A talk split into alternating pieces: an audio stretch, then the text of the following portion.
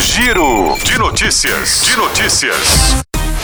Sexta-feira, 15 de dezembro de 2023. Eu sou Luciano Augusto e esse é o Giro de Notícias. O Ministério Público Federal pediu o bloqueio de um bilhão de reais da empresa Braskem por não ter apresentado proposta de acordo para a inclusão de novos imóveis no programa de compensação financeira. Com o acelerado afundamento do solo em áreas de Maceió, Alagoas, a Defesa Civil atualizou o mapa de risco no mês passado e a Justiça Federal determinou a inclusão do bairro Bom Parto no programa de realocação da Braskem. No entanto, em audiência de conciliação na última terça-feira, a empresa não apresentou proposta nem cronograma para implementar as medidas determinadas pela Justiça.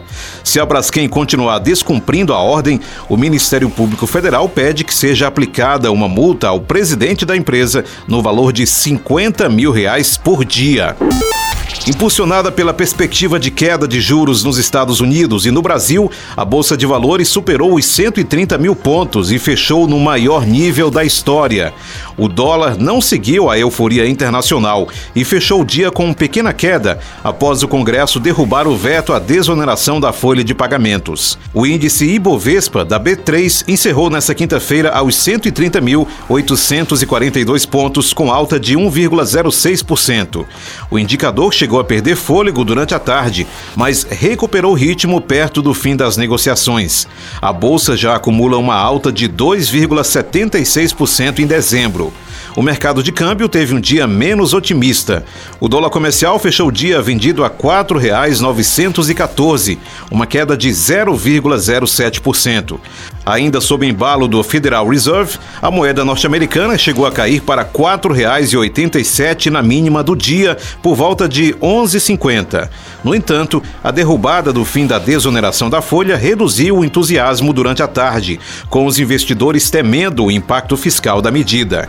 Com o desempenho dessa quinta-feira, a moeda norte-americana está praticamente estável no acumulado de dezembro. Em 2023, a divisa cai 6,93%.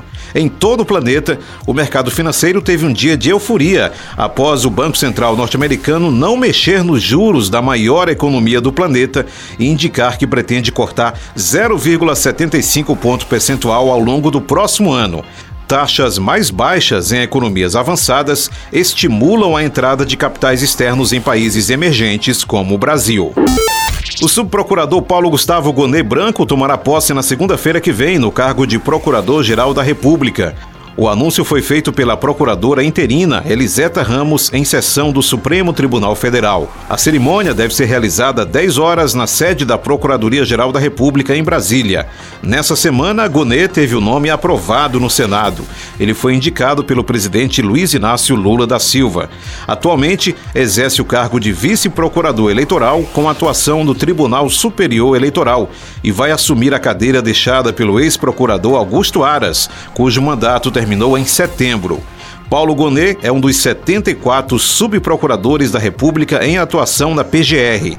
Ele entrou no Ministério Público Federal em 1987. O Giro de Notícias tem produção de Camila Matias, sonoplastia André do Vale, áudio César Augusto. Essas e outras informações você acessa gcmais.com.br.